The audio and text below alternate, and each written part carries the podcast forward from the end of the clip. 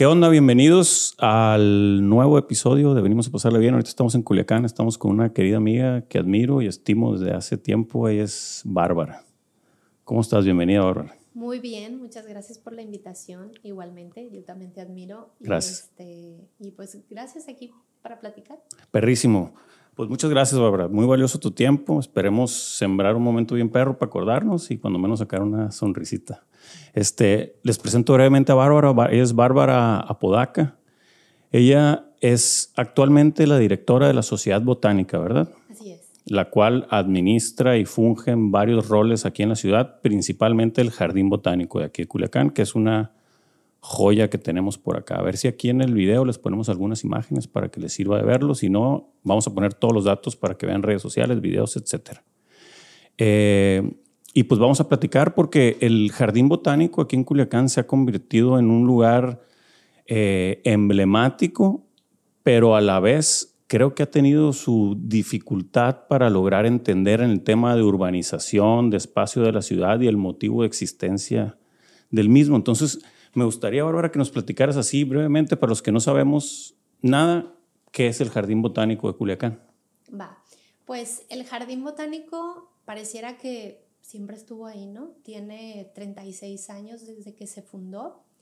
Eh, los jardines botánicos pues han existido siempre en todas las civilizaciones o desde que se formó la civilización sobre todo porque eh, además de que son un museo vivo donde podemos encontrar plantas, eh, han sido espacios para desarrollar proyectos científicos, incluso la madre de los jardines botánicos está, se llama Kew Gardens y está en Londres o en Inglaterra.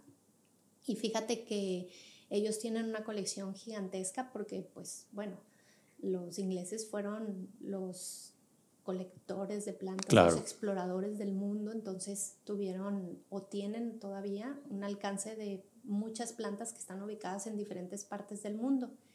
El jardín botánico o los jardines botánicos han sido parte o son parte fundamental de ciudades cosmopolitas porque muestran, eh, de alguna manera, es, los científicos hacen una divulgación de lo que es importante en la naturaleza, de lo que debemos conservar y eso lo encuentras en un espacio bello que no solamente eh, se muestra como un museo, sino que te invita a que tengas un sentir como si estuvieras en medio de la naturaleza o en medio de un ecosistema, porque son justo representaciones de ecosistemas como la selva, el desierto, y pues ahí conoces la inmensidad que tiene el reino vegetal en cuanto a riqueza. ¿no? Perfecto. Oye, Bárbara, y a ver, hablando, regresándonos un poquito, sé que estudiaste arquitectura, eh, creo que con alguna especialidad en algo sostenible o... ¿Cuál es la especialidad? Diseño sustentable. Diseño sustentable, ok. ¿De qué se trata el diseño sustentable? ¿Es aprovechar sumarte a la naturaleza geográfica que hay o cómo funciona eso en la carrera en específico esa parte? Fíjate que el diseño sustentable tiene más que ver con esta visión de ser un poco más responsables con las decisiones que tomamos en el diseño, sobre todo para tener eh, un efecto positivo en el medio ambiente, ¿no? Entonces, eso se puede interpretar de muchas maneras, ¿no? Desde la selección de los materiales, de la manera en la que diseñas, en el incluir pues ingenierías como pasivas, ventilación, etc. Siempre me gustó el tema de la ecología. Entonces, este, el, en donde yo estudié, nada más había como cuestiones ecológicas, es la oportunidad de esa especialidad. Yo estudié en una oportunidad que tenía el TEC de Monterrey, en donde tú te graduabas con una especialidad. Es Mm, haz de cuenta como que tenías una introducción de una maestría y la idea era que tú pudieras continuar tus estudios para terminar la maestría, ¿no? Perfecto. En realidad, cuando yo estudié arquitectura, tuve la oportunidad de conocer a un maestro que nos daba clases de materiales de construcción, pero el maestro era paisajista. Entonces, curiosamente, este, en las clases hablaba mucho de las plantas. Entonces, a mí me cautivó mucho los mensajes que nos daba. Y yo cuando lo veía, hasta como, eh, porque nos platicaba mucho de sus proyectos y cómo tomaba decisiones y cómo le hacía, etc. y todo lo que nos platicaba, yo decía, yo quiero ser él. O sea, yo quiero hacer su trabajo, eso me encanta, por supuesto que me dedicaré a eso. Entonces, desde el día uno que empecé a estudiar arquitectura, yo dije, quiero ser paisajista. Ok. Entonces, no había la oportunidad en ese momento de estudiar la maestría de paisajismo y diseño sustentable me sonó algo que también me Cerca de eso, interés. pues. Exacto. Y fue un poco la razón eh, de estudiar paisajismo que me interesó trabajar en el Jardín Botánico Culiacán cuando me gradué. Ok. Oye, ese profesor, ¿has vuelto a tener contacto con él o no? Claro, de hecho lo volví a buscar. Orgullosísimo de estar, ¿no? Digo, Eh. porque pues tú estás ya en esto totalmente. Sí, imagínate, después eh, él y su esposa eh, tienen un despacho en Monterrey y yo hice mis prácticas profesionales con ellos porque los dos son súper admirables en su trabajo, ¿no? Y, y, este, y bueno, como practicante o las personas que hacen servicio social, seguramente a veces te ponen a hacer tareas como muy sencillas o básicas. ¿no? Sí. Yo me acuerdo que cuando recién inicié con ellos me ponían a ordenar su biblioteca. Bueno, para todos pudiera haber parecido como que, ay, qué flojera, yo quiero hacer cosas de arquitecto. Bueno, para mí fue una suerte porque pues era la biblioteca de paisajismo, entonces pude se te fue acomodando todo. O sea, mi biblioteca visual de paisaje inició ahí, de, ay, ve estos paisajes, estas composiciones, estos diseños están increíbles y, y siempre digo que, que sin querer fue parte de mi formación, esa tarea tan básica, ¿no? Y este, después entré al jardín botánico, pasaron los años y los contacté este, para platicarles que estaba trabajando en el jardín, etcétera, y compartir algunas experiencias con ellos y pues sí, sí fue muy agradable ese momento otra vez. Qué chilo, no manches. Sí. Es que el, el, ahorita hablábamos antes de empezar del tema de los maestros o el impacto que tienen de cuando nos topamos y a veces se trata mucho, además de, de nuestros gustos, como si estar atentos, no, no ser tanto, digo, a lo mejor esa no es la palabra, pero como ñoño de clavarse en todo, pero sí ver las oportunidades que de repente aparecen. Si algo te gusta con naturalidad, entre más le eches, es placer, te haces experto, o sea, tiene muchas cosas de las que puedes ganar, qué, qué fregón. Fíjate que en eso que dices, yo, mi abuelo, tuve un abuelo bien chilo, los dos, pero conviví por cuestiones de la vida con, con uno más, de parte de mi papá. Era cazador. Digo, ahorita lo de, lo de cazar ya, pues no, está medio acá, ¿no? Pero, pues en aquel tiempo, imagínate, o sea, el vato se iba a África, a todos lados. Esto es en los años que, de los 60 a los 80 tal O sea, vez. Súper le gustaba. Súper, y era, en ese momento no había mail, no había nada, o sea, no había teléfono, no había nada, era de que con mi abuela voy a África un mes, voy por un leopardo, no sé qué, y vámonos, o sea, como Órale. macho alfa. Pero bueno, él era un, a pesar de esto de que era cazador, era un gran apasionado de la naturaleza, el güey. Desde morro que íbamos al campo, por ejemplo, me obligaba, no, no me obligaba, a mí me gustaba, pero íbamos y a la mitad de su jornada de trabajo, me- en calzones, nos metíamos al canal Ok. y el vato se acostaba y decía, pues yo he estado en hoteles bien chilos o algo, me, me decía, pero te lo juro que esta madre está más perra. Y, y decía, te lo está dando la naturaleza, es gratis. A mí eso me, me ondeaba. Sí. Me dice, imagínate que vayas a un lugar, es como cuando vas a una piñata. Comes gratis, te es un regalazo que te están dando. Esto de ahorita es un regalo. Cheque, agarraba el lodo el güey y yo se me hacía, pues le creía todo a él. Y hacía un chorro de cosas, coleccionaba animales en sus viajes. Se traía eh, de que eh, podos de plantas, se traía huevitos y se los guardaba eh, ahí ¿En junto serio? con los otros.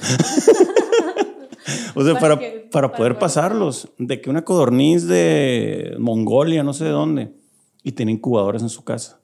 Y en el patio tenía así unas cantidades de aves exóticas y el vato te explicaba. Entonces, digo, para no ser muy larga, él fue como un impacto en el tema de naturaleza, que es en el que estamos ahorita.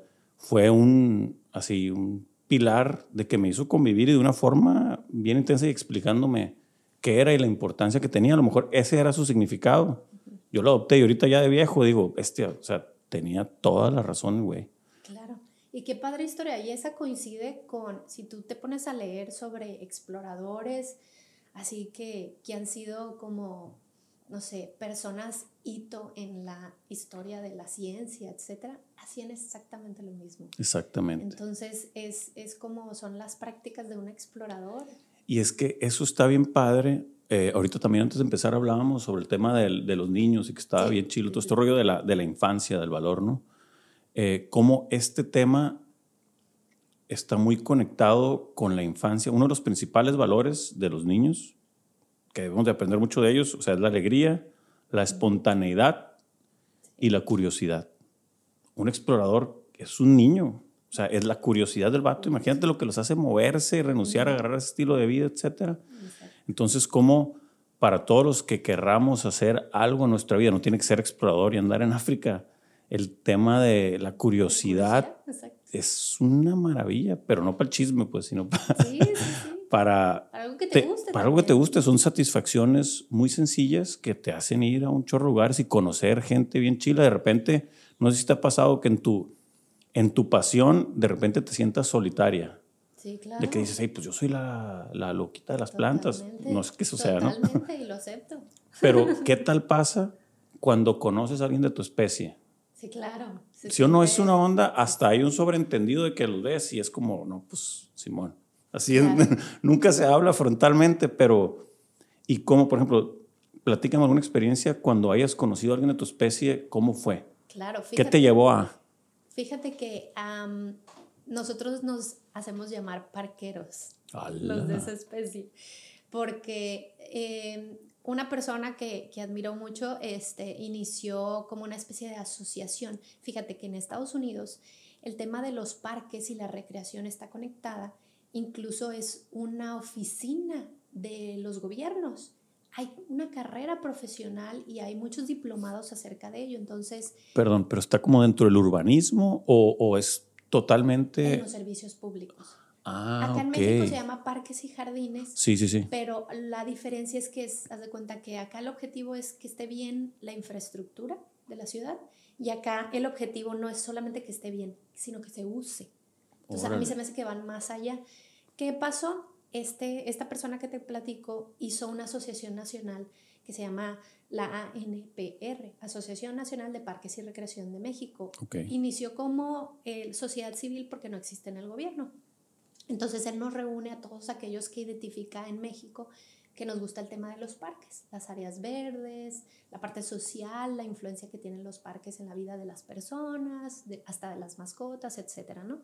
Entonces, esa se inició como en el 2014 y nos hemos estado reuniendo anualmente, incluso ya subimos y varios somos miembros de la World Urban Parks, que son los parqueros, pero a nivel internacional.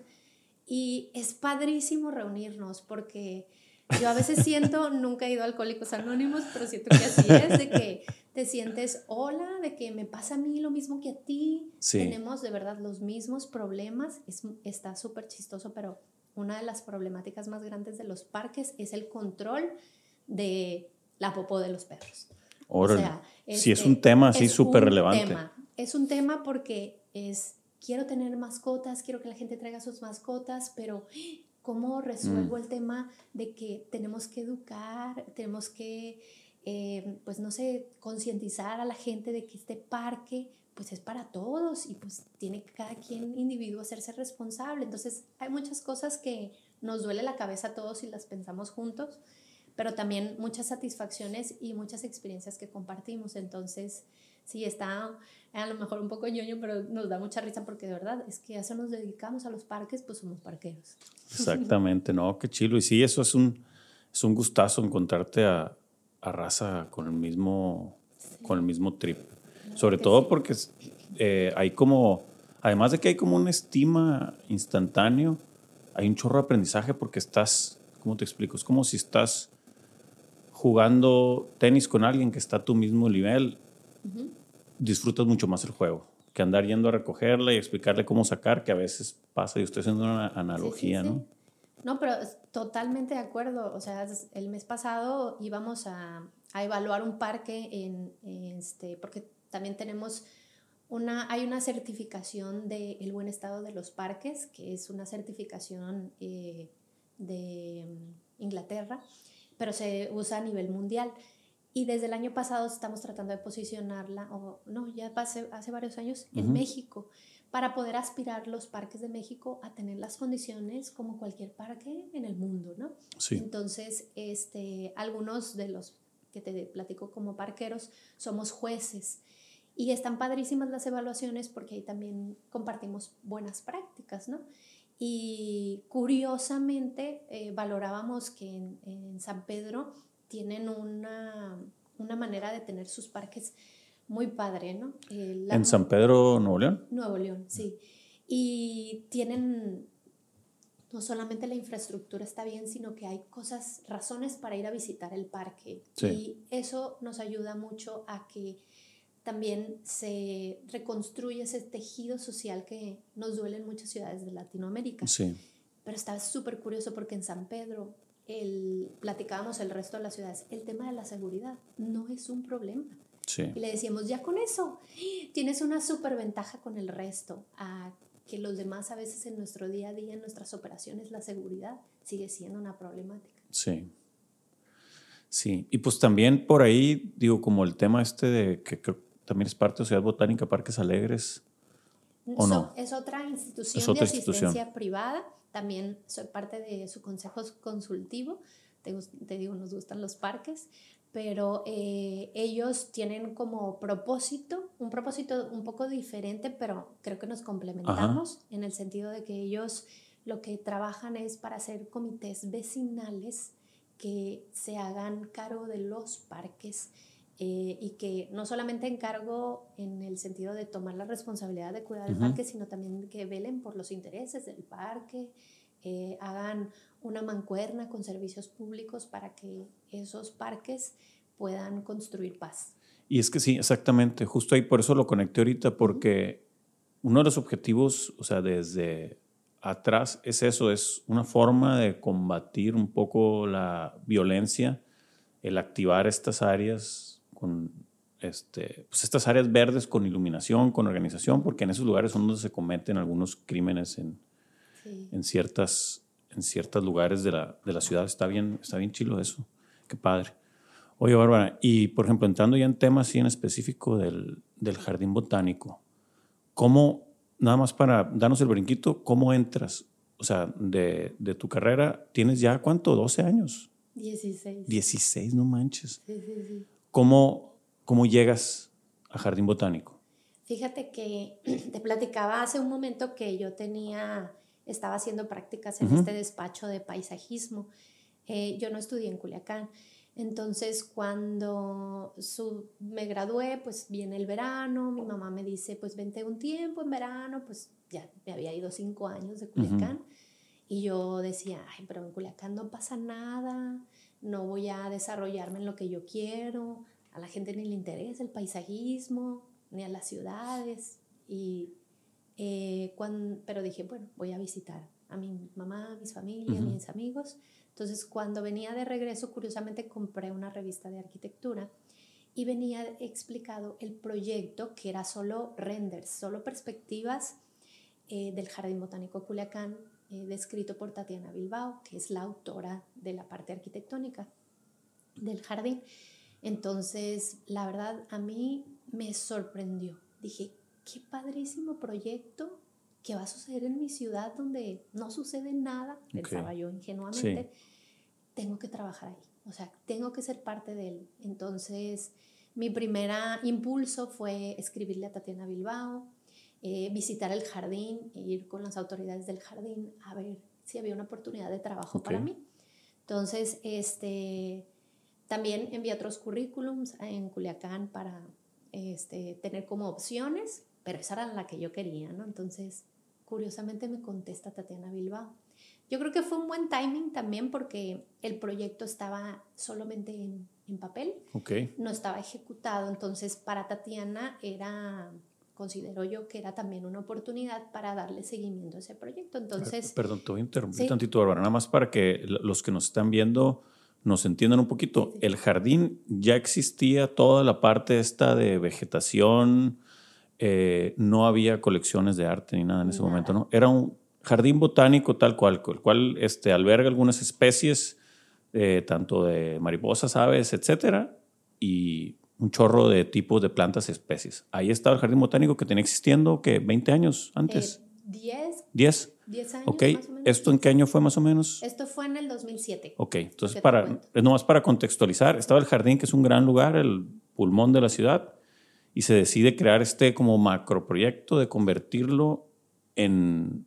Pues en un jardín botánico con una experiencia muchísimo más enriquecedora. Oye, perdón, ¿la definición de un concepto de jardín botánico necesariamente conlleva esta parte artística o no? Puede ser pura... No, no necesariamente, Ok, pero eh, me parece a mí que hay muchos jardines botánicos en el mundo que utilizan esto para maximizar la experiencia del usuario. perfecto.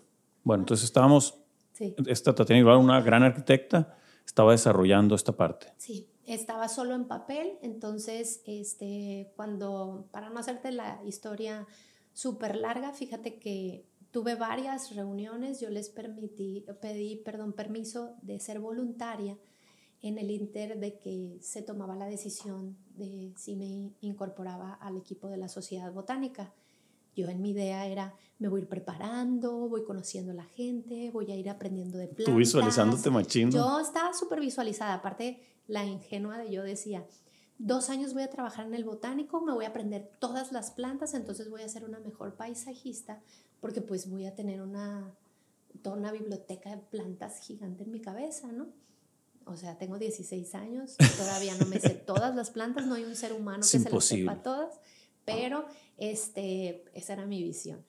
Y, y pues bueno, fui voluntaria durante un mes este, para mí fue muy divertido porque hay jardineros que tienen más tiempo que yo y ahorita somos así que súper amigos. Y eh, por otro lado, eh, a mí me hice varias entrevistas porque el equipo lo conforman muchas personas. Existe un patronato, existe el equipo operativo que tiene una dirección, que tiene diferentes roles también, pero en temas del proyecto había varias vertientes. Estaba la vertiente botánica, la parte arquitectónica y la parte de arte. Entonces, pues yo a veces digo de broma que me entrevistó hasta el guardia de la entrada. Pero eh, cuando me hizo la entrevista, eh, algunas per- personas que forman parte del patronato me hicieron varias preguntas, pero me dieron un mensaje que a mí me enganchó, que fue, estamos haciendo esto porque nuestra idea es poderle mostrar a las nuevas generaciones todas las oportunidades que, pueden, que sí pueden permitirse pensar, como el de ser un científico, el ser un artista, Ok. o el saber que esto sí puede ser posible cuando a lo mejor no lo tenías ni en el radar. Sí.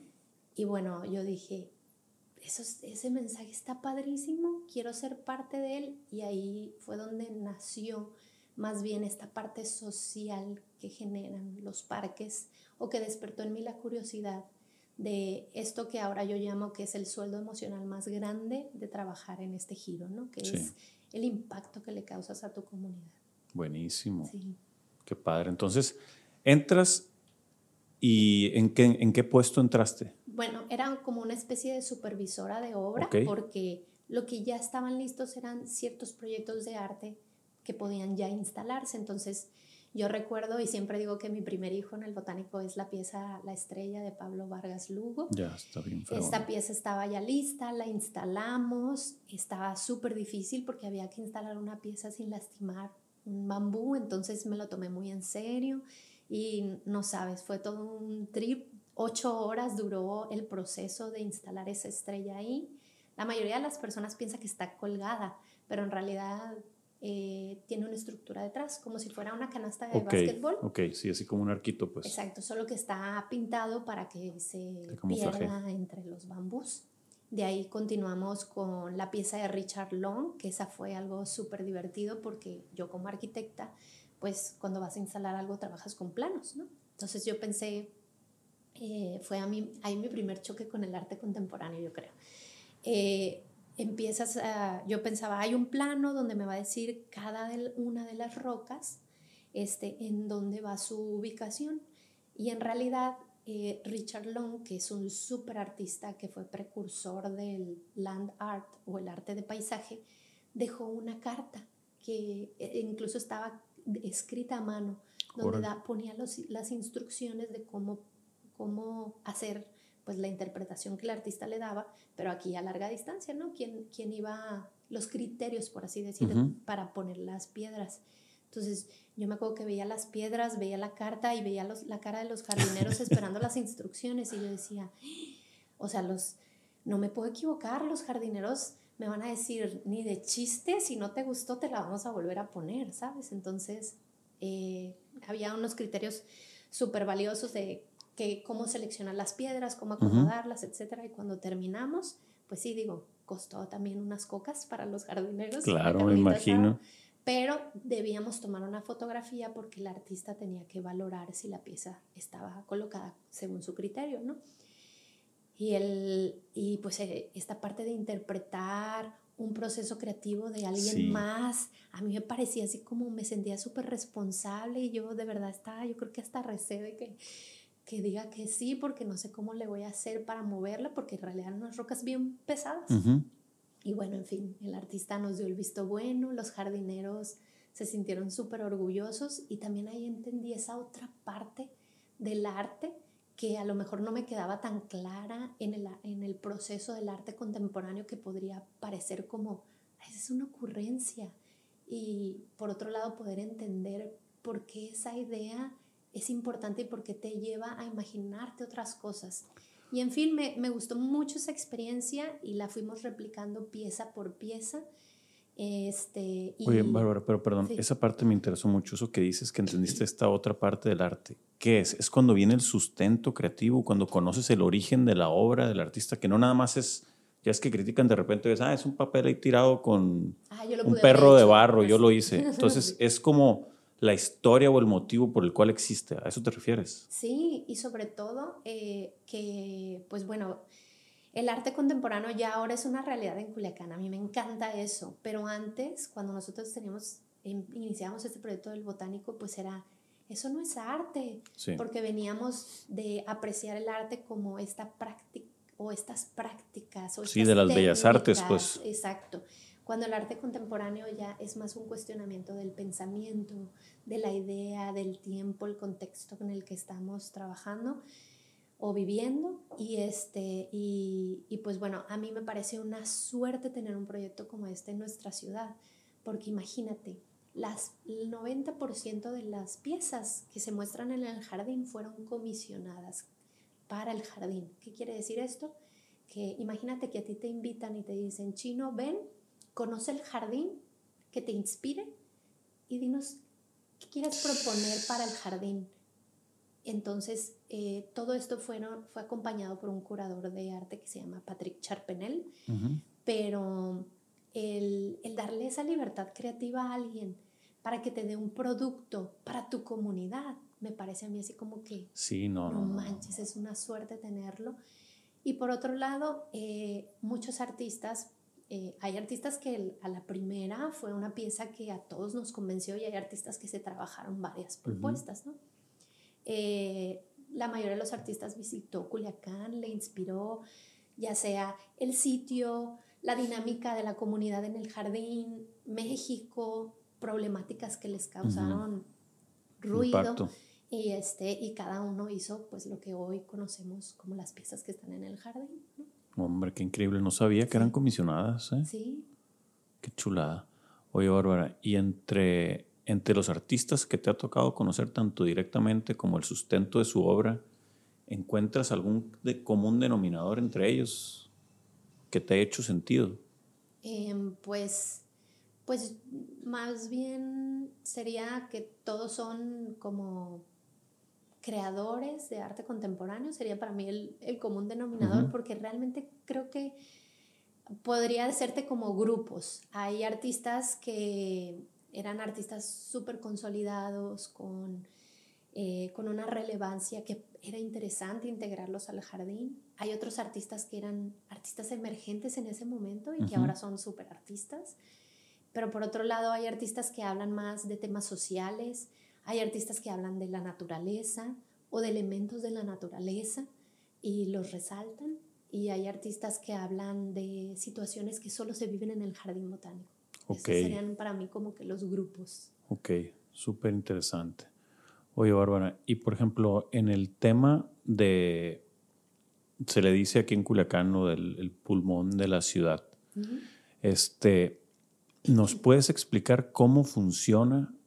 Porque hay mucho, eh, yo que he tenido cierta relación con Botánico, conozco cómo funciona y todo, pero creo que estaría interesante que la gente de fuera que nos visita o los de aquí conocieran cómo funciona, cómo es sostenible el jardín porque muchas veces hay gente que cree que dice, no, que es de tal familia, otros que creen que es del gobierno, otros creen que tal, o saben qué, o quítenlo. Entonces, además, de, para que nos explique su funcionamiento, las ventajas por las que suma independientemente de las obras de arte en el tema de urbanismo, y ya luego si quieres nos pasamos a cómo es este, cómo funciona este organismo en tema para que, qué es todo lo que pasa para que alguien pueda entrar pagando esa mínima cantidad de, ¿cuánto cuesta ahorita? ¿20 pesos? Sí.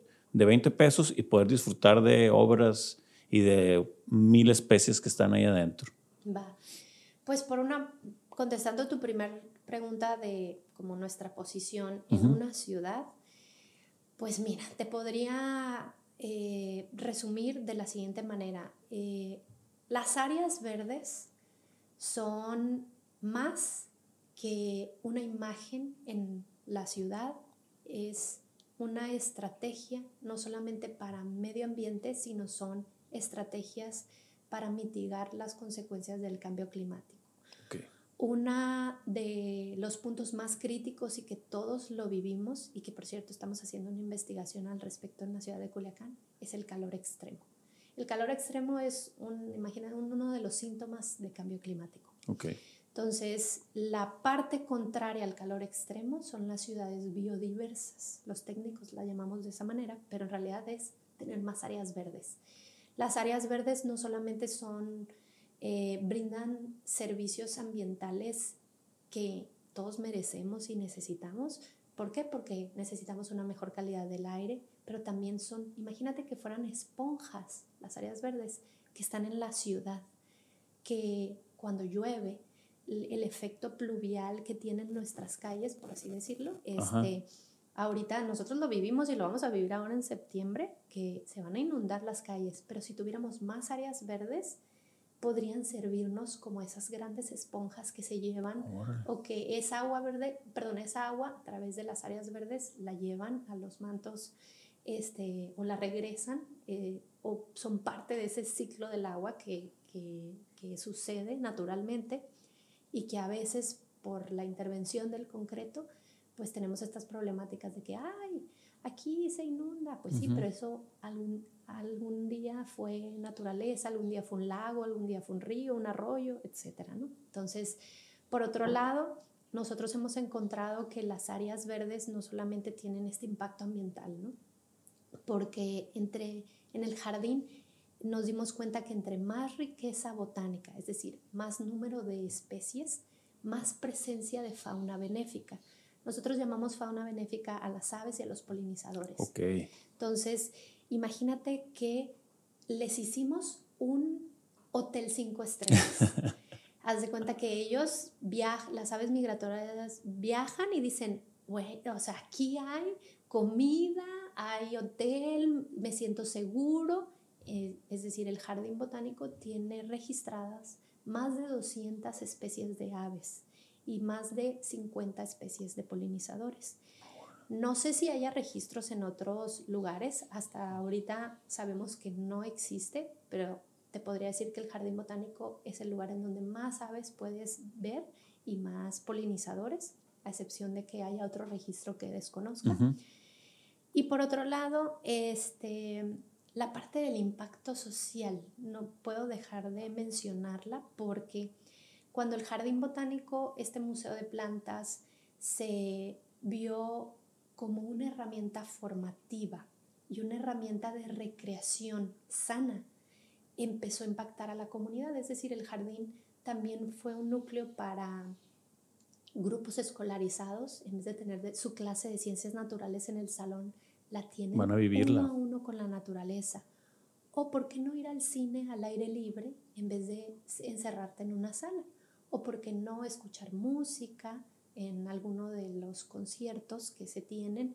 o algún evento de arte escénica, cultural, etc. Entonces el jardín y los parques empezaron a ser estos sitios en donde se integra a la comunidad y sucede, por ejemplo, el Club del Libro de la Biblioteca del Botánico. A mí me llama mucho la atención porque es el programa que más diversidad generacional tiene. Imagínate, estás hablando de un libro, un joven que está a lo mejor estudiando preparatoria y un adulto mayor que a lo mejor lo está haciendo como su tiempo libre. Entonces, para mí es las áreas verdes, los parques, el jardín botánico se convierten en esta como super oportunidad como de trabajar en un solo espacio con múltiples resultados. Sí. Entonces, por eso eh, para mí el, el, jardín botánico o los parques, las áreas verdes, no solamente tienen un impacto ambiental, sino también social, urbano eh, y de salud para las personas, ¿no? Y te puedo seguir platicando porque es el tema que más me apasiona. Claro, hombre, y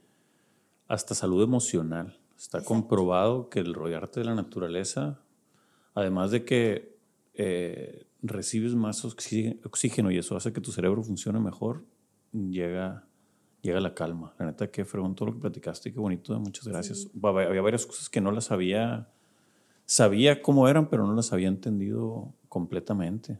Sí, es, es incluso hay ya eh, como tesis este, o incluso investigaciones científicas que relacionan la naturaleza con efectos que suceden en nuestro corazón, en nuestro cerebro. Es decir, ya la naturaleza no solamente se ve como este tema holístico en donde, ay, bueno, me siento bien en la naturaleza porque me quita el estrés. No, la naturaleza está ligada con nuestra salud, baja tu ritmo cardíaco, Totalmente. este, en realidad es, es bueno para la salud. Incluso a nivel filosófico también hay artículos en donde mencionan que te da claridad, te ayuda a pensar, este, te, te da perspectiva. Hay algunas personas en la historia de la humanidad que utilizaban caminatas en la naturaleza como parte de sus hábitos y para los usan como ejemplo para decir, eh, mira, es una buena práctica que habrá que imitar, ¿no? Claro, digo, ¿viste un ejemplo de eso que sigue vigente, lo del Camino de Santiago en España? Que se avienta no sé cuántos kilómetros, que simplemente es una meditación muy larga, caminando alrededor de la naturaleza y la gente termina haciendo cosas impresionantes en su vida. Digo, todos los testimonios que yo he escuchado les cambió la vida esa caminata en la naturaleza. Sí, yo también he leído mucho sobre eso. Digo, me encanta. Eh, tengo, ahí tengo un, te voy a regalar un botecito de, tengo un, negocio que es un nootrópico, son vitaminas naturales para el cerebro. Ay, qué padre. Se llama Humánimo. Que sí, la neta, yo lo hice pues, por eso está chido. Ah. no, pues real, sabes que eso nace de una necesidad propia me pasó que yo en la, en, pues me dedico a la creatividad.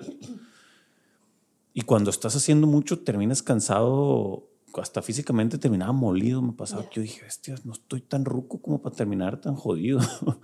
y me puse a leer un poquito más sobre todo lo que conlleva eh, que funcione mejor nuestros, nuestro cuerpo. Y pues me clavé con el sistema nervioso y el cerebro y el sistema circulatorio. Entonces empecé a ver cómo pues la fuerza de nuestro cuerpo, pues nuestra gasolina es la sangre y la calidad de la sangre está en la cantidad de oxígeno que percibes, que eso alimenta los glóbulos rojos, todo, ¿no? Entonces el oxígeno es la base de todo, de la felicidad hasta en las plantas, pues terminamos siendo seres vivos. Entonces eh, ahí leí un poquito, la mejor forma era que, que el cerebro reciba más oxígeno, si es la forma fácil. Entonces estos nootrópicos son puras cosas naturales que te ayudan de diferentes formas a que le llegue más cerebro, más, más sangre a tu cerebro, porque el oxígeno lleva por medio de la sangre al cerebro. Y pues bueno, están chilos. El caso es que ahí me puse a leer mucho sobre cómo funcionaba el cerebro, el oxígeno. Me ha gustado mucho la filosofía. De hecho, se llama humánimo porque junté humano, pues obviamente, y estado de ánimo. Ah. Entonces, esta compañía, le digo compañía y es un producto, ¿no? pero ahí vamos a toda madre crea puros productos que físicamente puedas mejorar tu estado de ánimo y así mejora la percepción de tu realidad. Entonces eres un ser más feliz. Totalmente de acuerdo. Entonces está bien chido. Yo empecé con eso y empecé a probar algunos que existían y dije, no manches, esto sí jala. Hice mi marca y bueno, ahí está. Pero bueno, además de esta parte física, del origen de la naturaleza, yo traigo un trip y ahí escribo de repente y eso todo, para mí, todo es una imitación de la naturaleza. Todo. O sea, hasta la tecnología. Eh, este bote está imitando a un coco. O sea, ya existe, todo existía, solamente se replica en otros materiales. O sea, hay mil cosas. Pero bueno, en este tema de meterte a la naturaleza, hay como dos vertientes ahí. Hay una bien, que es la que más me gusta porque es la más maníaca, que dicen que la naturaleza te hace sentir muy bien, cualquier tipo de naturaleza, un jardín botánico, la playa, el bosque, lo que sea, el desierto. Porque a fin de cuentas somos seres vivos, las plantas, los animales y nosotros los humanos somos seres vivos. Lo que nos diferencia a nosotros como humanos del resto de los seres vivos es el juicio. nosotros tenemos juicio que es lo que nos ha hecho evolucionar. Tiene su parte positiva y su parte negativa también. Entonces, cuando estás en un jardín botánico lleno de seres vivos, que son estos árboles majestuosos, plantas, palmeras, parte de lo que dicen los estudios, son antropólogos medio maníacos, ¿no? Es que te sientes tan bien porque estás acompañado de muchos seres vivos que no están emitiendo un juicio hacia ti. Entonces la frecuencia energética es positiva. Es como cuando, eh, pongo chinito, porque me acuerdo. Es como cuando estás con, ¿qué pasa cuando estás con tus compas? Los compas, porque ya es que tenemos, tenemos muchos amigos, pero hay unos cinco o seis con los que tú dices, esta raza... Que te sientes libre. te sientes libre o los puedes no ver en 10 años y lo ves y es como si ayer hubieras ido a cenar con él. Exacto. ¿Cómo te sientes cuando estás con ellos? puedes decir lo que sea, te puedes sentar como sea, hablar de lo que sea. De hecho, si te fijas con ellos, casi no hablas de tus cosas laborales, hablas de, de lo emocional. Sí, sí, sí. O de bromas, o de vagancias, o de lo que sea. Entonces, es esa analogía del no juicio. Una amistad verdadera es lo más, teóricamente es como lo más cercano. El amor es una amistad evolucionada por un interés común, se supone, ¿no? Entonces, ahí hay, la amistad es amor. Y parte de la amistad verdadera es el no juicio. Ah, ya. ¿Sí me entiendes? Digo, le di mucho la vuelta, pero es eso también, pues cuando vas al mar, sí, pues te refrescas todo lo que sucede, ¿no? Pero la realidad es que te, te sumerges en la vida marina. Imagínate cuánta raza hay viviendo ahí abajo. Y la sal, todo pájaros, viento, pura vida, sin juicio. Entonces, por eso te hace sentir muy bien. Mira qué padre. Está bien chilo eso. No, y si lo ves... Esa perspectiva. Está perro. Te voy a pasar algunos artículos ahí, porque hay varias vertientes. Hay unos que se ponen muy maniacones, ¿no? Y otros más, pero yo dije, me hace todo el sentido. Y vas a ver a partir de ahí, ahorita que vuelvas al botánico, tripea eso. Y ya va a ser de que, órale, aquí están los plebes al 100, sin decirme nada.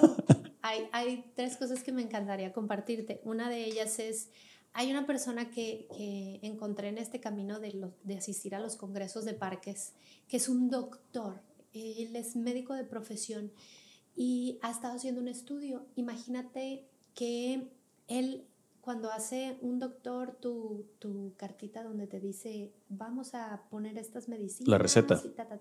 la receta. Hace la Qué bonito lo dijiste, la cartita. hace la receta médica y por lo general siempre son fármacos, ¿no? Sí. Imagínate que este doctor te dice acciones en un parque. Camina tanto esto y luego vas y te sientas y vas a hacer esto y tal y tal y tal. Y ha estado monitoreando que tiene un gran impacto sobre todo en enfermedades crónico-degenerativas. Okay. Entonces, él va te platica su historia y dice, yo voy a estas audiencias porque yo hablo con los médicos y pudiera parecer así como, este hombre está loco, ¿cómo va a reemplazar los fármacos con actividades físicas? Pero al final son actividades físicas que, como bien dices, tienen un impacto positivo en cómo funciona tu cuerpo y eso a su vez, cómo se defiende tu cuerpo de las enfermedades, ¿no? Entonces, Está súper impresionante el trabajo que hace él, me parece muy interesante. Y por otro lado, en mi experiencia con la pieza de Encounter del artista James Turrell, él habla mucho de la percepción. De hecho, de eso trata un poco su pieza. Sí. Él te invita a que veas la luz artificial, pero te deja una referencia de la luz natural. Entonces, en algún momento tú llegas hasta pensar en la experiencia que vives en el Sky Space, que el cielo cambió de color, que está manifestándose en otro color y podría, podrían decir, ah, estás loca, eso no puede pasar, pero sí lo vives. Y realmente lo que nos dice el artista es que nosotros le otorgamos el azul al cielo. En realidad el cielo no es azul, es el efecto que hace como de cámara nuestro ojo.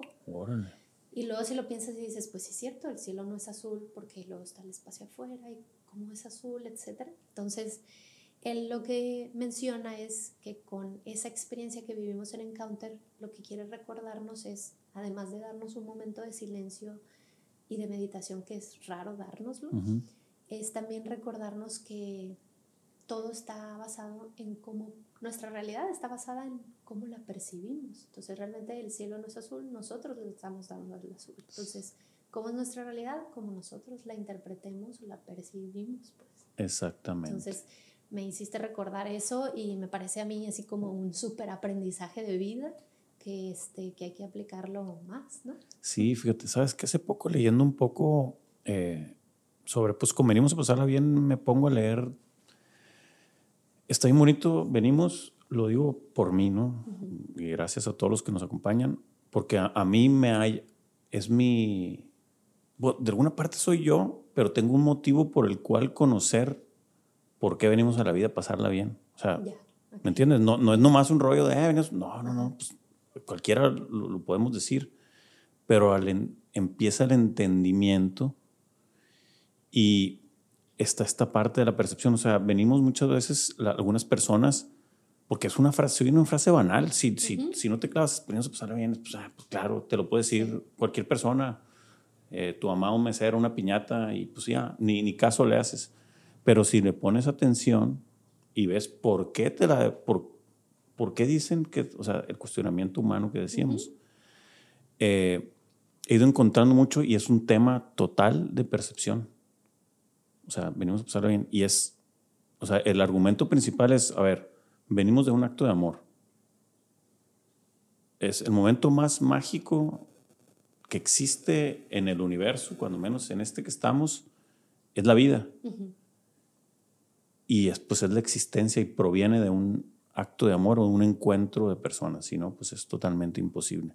Entonces, a partir de ahí, llegamos en frecuencia positiva, nuestra realidad es positiva. Simplemente de existir. Entonces ahí ya es, o sea, yo empecé investigando, ¿no? Pues, pues sí, creo que sí. Y luego, las cosas que suceden, pues la mayoría de los problemas ni siquiera son nuestros, son cosas que nosotros percibimos o son preocupaciones. Exactamente. Entonces empiezan a suceder cosas, entonces venimos a pasarla bien, lo he estado investigando, investigue, voy testeando y a mí me funcionó muy bien cuando, pues nace cuando de bien morro, una frase ahí que se me ocurrió y registré, pero nace cuando mi papá andaba bien enfermo y se me andaba muriendo el güey. Me llega la renovación de dominio y en ese momento me hizo sentir bien un segundo. Y yo, ah, cabrón, y ya pues me volví a agüitar, ¿no? pero empezó a suceder y dije, a ver, y yo empiezo a dar calcas, yo todo deprimido y me andaba llevando la bestia. Y empiezo a dar calcas y me da cuenta que pues yo no me la estaba pasando nada bien y le daba calcas y veía que la persona cuando menos sonreía o me echaban carrilla o se reían de que, ah, este marihuano. Y yo, no, ¿y qué es esto? Yo no, no sabía, pero yo locochón, ¿no? Fíjate cómo mi era inconsciente. No existía venimos, no existía nada. Yo nomás imprimí calcas. Entonces yo andaba como loco. O sea, yo me, ahorita me, me observo y digo, o sea, si fue un comportamiento medio sociópata de mi parte, que yo no estaba nada bien. Y andaba dando calcas. Bien raro. Pero ya después, en retrospectiva, me di cuenta que compraba momentos felices o estaba pidiendo ayuda inconsciente. ¿Era un mecanismo de defensa? Totalmente, Bárbara, totalmente. Y me empezó a pasar que luego se me empieza a regresar. De repente me topaba raza en la calle y, ah, chino, pues por la greña estoy en fase que me reconozcan gente que no conocía y venimos a pasarla bien, me decían. Y yo, ah, huevo. Pero pues yo seguía jodido y era, a ver, güey. O sea, cómo la importancia de lo que dices te conviertes. O sea, tu realidad es lo que haces. No somos soy chino, soy bárbaro, no, somos lo que hacemos. ¿Me entiendes? Yo me empecé a dar cuenta de una escala chiquita y fue cuando empezaron mis experimentos, que ya, bueno, se convirtió pues ahorita en esto que aquí estamos. Tan es así que aquí estamos platicando de esto, o sea, como un circuito que regresa, bien bonito. Y es total percepción. Entonces yo invito a raza, vino a pasar bien, güey, Esta madre aplica más cuando está bien jodida la cosa. Si entiendes que estás, que, todos, que todo pasa, que tienes salud, dentro de la filosofía, por ejemplo, también está, ahí tengo un libro, Epicuro se llama, ese güey dice una cosa bien chila. Fue, de los, fue como el filósofo más hippie. De hecho, él, Escuela Jardín, se llamaba su escuela. ¿En serio? De filosofía. Neta, ese vato tripearlo. Exacto. Está bien chido lo que decía el güey. Era, en la vida no existe más que placer y dolor. No hay punto intermedio. Okay. Persigue el placer siempre. Pero la premisa principal de él era, si no tienes dolor, ya es placer. Tu estado neutro es placer, no lo normalices. Porque es que nosotros vivimos, si aquí estuviera el placer y el dolor, siempre estamos en este segmento en medio. No, pues ando bien, ando el tirillo. o acá. El placer. Sí, o cuando dices, no, me ando al chingazo. ¿Cuándo dices eso?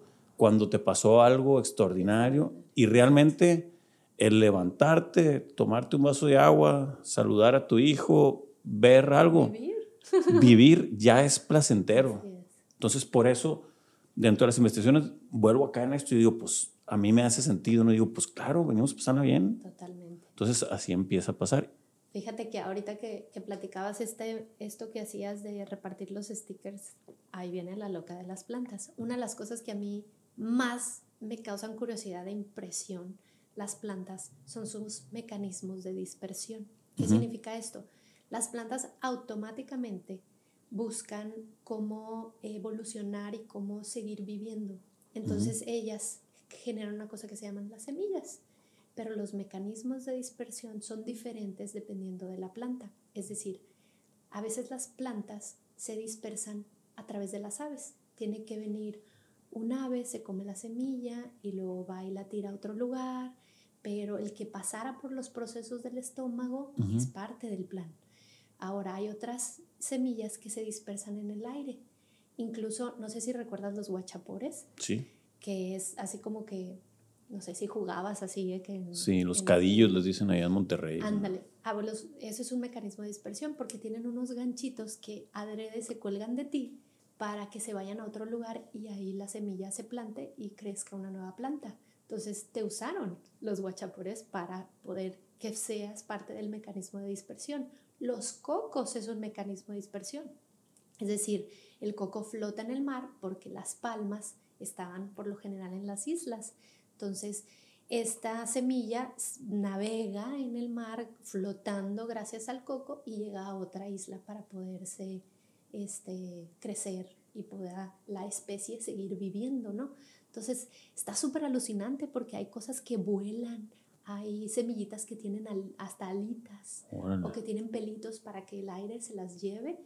Eh, eso me parece así como que wow, parece ciencia ficción y es súper real. Y es natural y es de siempre. Y ahorita que platicabas incluso de que todo viene de la naturaleza, pues ahora existe ya un tema que se llama la biomimética o la biomimesis, pero siempre ha existido. O sea, el tren bala creo que está diseñado gracias a que se inspiraron al pico de un ave que caza y que eh, la forma del pico lo hace poder entrar en el mar sin ruido o algo así para cazar a su presa. El velcro es justo los ganchitos que tienen algunos insectos para poder caminar en superficies verticales, por así decirlo. Y pues todo, todo lo que usamos se inspiró de la naturaleza. Exactamente. Está bien interesante eso. Creo que me impresionó lo que me dijiste, esto de los cocos y los sí. Uno, uno cree que es el trucha y son más trucha ellos. Sí, totalmente. Incluso este, hay hasta teorías de que somos usados por las plantas, ¿no? Y a veces lo pienso y digo, o sea, estas alergias y esto, ¿será que sí? Nos estarán controlando los güeyes. ¿Sabes? ¿Sabes que leí un libro de que se llama La vida secreta de los árboles. Ajá, sí, yo también, buenísimo. Está bueno. Me impresionó también. O sea, fue como, dentro de esto que me estás platicando, me acordé porque salen muchos datos de, o sea, la forma de comunicarse, cómo se unen entre especies, Así es. el tema de los olores, que es parte de su lenguaje. O sea, increíble esa madre. Sí, incluso también los mecanismos, por ejemplo, el tema de la sexualidad de las plantas también es súper interesante porque el que algunas plantas se apoyen de polinizadores, pero que tengan estos mecanismos como cambiar su color o de repente hacer diferentes olores para atraer a los murciélagos o a las avispas, etc. Me parece así como también como si fuera, ay, ¿a quién se le ocurrió hacer todo eso? No, manches. Pero es algo natural. Hablando de eso, hace cuenta, eso de las, me acordé yo de, de, lo de los olores para traer las especies en los árboles. Con mi rollo también de que todo hay naturaleza, dije, no manches, esta madre es, pues las tiendas, según ellos, nos ponen eh, unos olores para que vaya a cierto o el perfume que se pone uno, pues, de que no va a salir con una morrita, me voy a poner este perfume. Sí, exacto. Y según nosotros, nosotros la traemos y pura maestra. Ya, ya, ya, ya está ahí, tiene miles de años. el usar colores, el maquillarte, de alguna manera las plantas ya lo hacen. Claro. Cuando cambian de color. O sus flores, es justo las flores están creadas para atraer también a los polinizadores. Pues. Sí, pura seducción. Exactamente. Seducción y venta. Machín. Sí, sí, sí. Hablando de, semillas, parte de. Pues vamos a estar ahorita. Nos hemos estado cambiando mucho de la realidad a la emoción, porque pues estamos hablando de seres vivos con el tema botánico tal.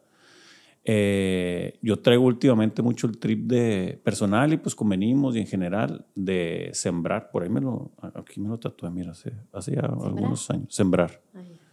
Sí, y es como el juego del tiempo de es sembrar momentos para cosechar recuerdos. Entonces, si le estamos apostando constantemente a que sea un momentito chilo, al día siguiente te la pasas bien por recordar lo que hiciste el anterior. No necesariamente es el plan a largo plazo, es más el día. Por ejemplo, ahorita estoy disfrutando machín de la plática y de tu presencia. Estoy sembrando un momentazo. Entonces mañana me voy a acordar, este la platicona y posiblemente tarde de barrio y vamos a cenar un día para seguir platicando. Entonces, esos microesfuerzos están bien interesantes para poder, y así se vuelve continuo, una vida un día tras día, un día tras día, y de repente, pues tuviste un mes con 10 recuerditos chilos. O sea, no necesariamente, a veces creemos que las cosas chilas son la cosa gigantesca y con cositas chiquitas se pueden empezar a crear. Y digo, lo saqué porque pues, estamos hablando del botánico, árboles, sembrar, etcétera, y todas las analogías que hay de, o sea, un, cuando alguien se convierte en un árbol majestuoso, ese árbol logra dar sombra. Y pues la sombra es una forma de expresión de amor, de cariño de la naturaleza. Y pues nosotros como humanos también podemos convertirnos en esos arbolitos chilos y poder dar sombra. Y dar sombra es pues buenos sentimientos, apoyo, ayuda o simplemente presencia agradable. Mi abuelo decía, el otro abuelo, los que perro que tuvo unos abuelazos, la neta, ojalá yo sea como ellos. Eh, a ver si yo, yo ni plebes tengo. Lo sabes que lo está, está tripeando. Yo siempre he dicho que quiero ser abuelo y pues Hemingway y todo mi rollo, los, o sea, los. Y el otro día me dije, ah, cabrón, se me hace que, se me hace que no lo voy a andar armando. Voy a adoptar un nieto. Ah. no, digo, ya espero próximamente, pero sí. Ah, bueno, él decía mucho. En la familia de mi mamá son, fueron 12 o 13 hermanos, fallecieron algunos tal, pero era un gentío. Y de una clase trabajadora acá que no, no, no era como que hubiera para todo. Y, salió la chamba, grandes personas, todos mis tíos, mi mamá, le agradezco. Eh, gran parte de venimos a pasarla bien es su energía. Es una mujer muy alegre, bien chila, disfruta todo. A mi mamá le regalas un papel y yo al principio hubo un momento de adolescente cuando lo haces de cagazoncillo que yo decía, ah, se me hace que es puro rollo de mi mamá. Pero yo ahorita pues sostenerlo tanto tiempo es imposible y te das cuenta lo que le das, ella lo superaprecia. Lo superaprecia. Una vez, perdón, esto te lo platico rápido, cuando hice el West, el bar, es un bar que yo tuve, que estaba en Chile, le puse West de, de oeste. Le, no lo había llevado, la llevé a conocer días antes de abrir. Y ya llegó y dijo, ¿cómo se llama Maribel West? Y la veía bien conmovida. Y gente, qué bonito, hijo, esto es como lo de tu abuelo. sí, pues, digo, estar como en mi colectivo mental de morro, lo que veía con mis abuelos. Sí, aquí está, pero es que es como antiguo. Sí, sí, sí, Y ya llego a la casa y mi mamá me abraza y me dice, hijo, gracias. gracias por ponerle West eh, en mi honor, porque yo te ponía botas de vaquero de chiquito. y se te quedó en tu inconsciente, gracias. Y me agarré yo, ¡ala! Ay, qué padre. O sea, ella, así es ella. Es ella realmente. y no es todas mías, es que ella interpreta como chilo. Y yo le dije, ah, a lo mejor y sí.